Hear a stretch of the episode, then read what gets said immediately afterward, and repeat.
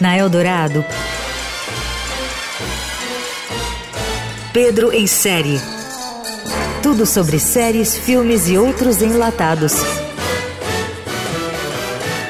Com Pedro Venceslau. Name's Seymour Tobin. Seymour Tobin? Yeah. You O filme Os Piratas da Somália, que está na Netflix, conta uma história surpreendentemente baseada em fatos reais. Inspirada no livro de mesmo nome, o roteiro acompanha a história de Jay Bahadur. Nosso herói é um jovem canadense de 24 anos, recém-formado em jornalismo e que leva uma vida típica de classe média. Ele vive no porão dos pais e fuma maconha o dia inteiro, enquanto sonha alto em dar o furo de reportagem de sua vida.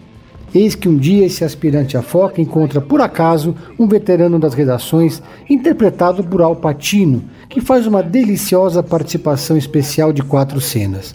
Em uma delas, a primeira, ele ensina ao garoto a grande lição: jornalismo não se aprende na sala de aula, mas em campo. Esqueça Harvard, garoto. Vá para algum lugar do mundo onde esteja acontecendo algo importante, mas ninguém teve coragem de ir. I'm gonna go to Somalia and write a book on the pirates. Somalia. Esse jovem repórter então consegue uma conexão com um locutor de uma rádio na Somália, pega uma graninha com os pais e parte para o país africano, Naquele ano de 2008, a pirataria na costa da Somália era uma ameaça à marinha mercante internacional, aliás, como tem sido desde o início da Guerra Civil daquele país, na década de 90. Desde 1998 há relatos desse tipo de atividade. Lembra do filme Capitão Phillips com Tom Hanks? Então, não é que o repórter freelancer de si mesmo está na Somália quando o famoso sequestro aconteceu na vida real?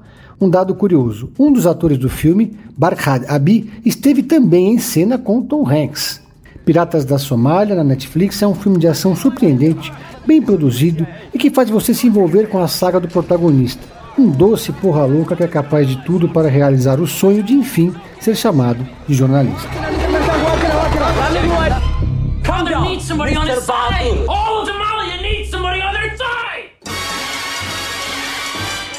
Você ouviu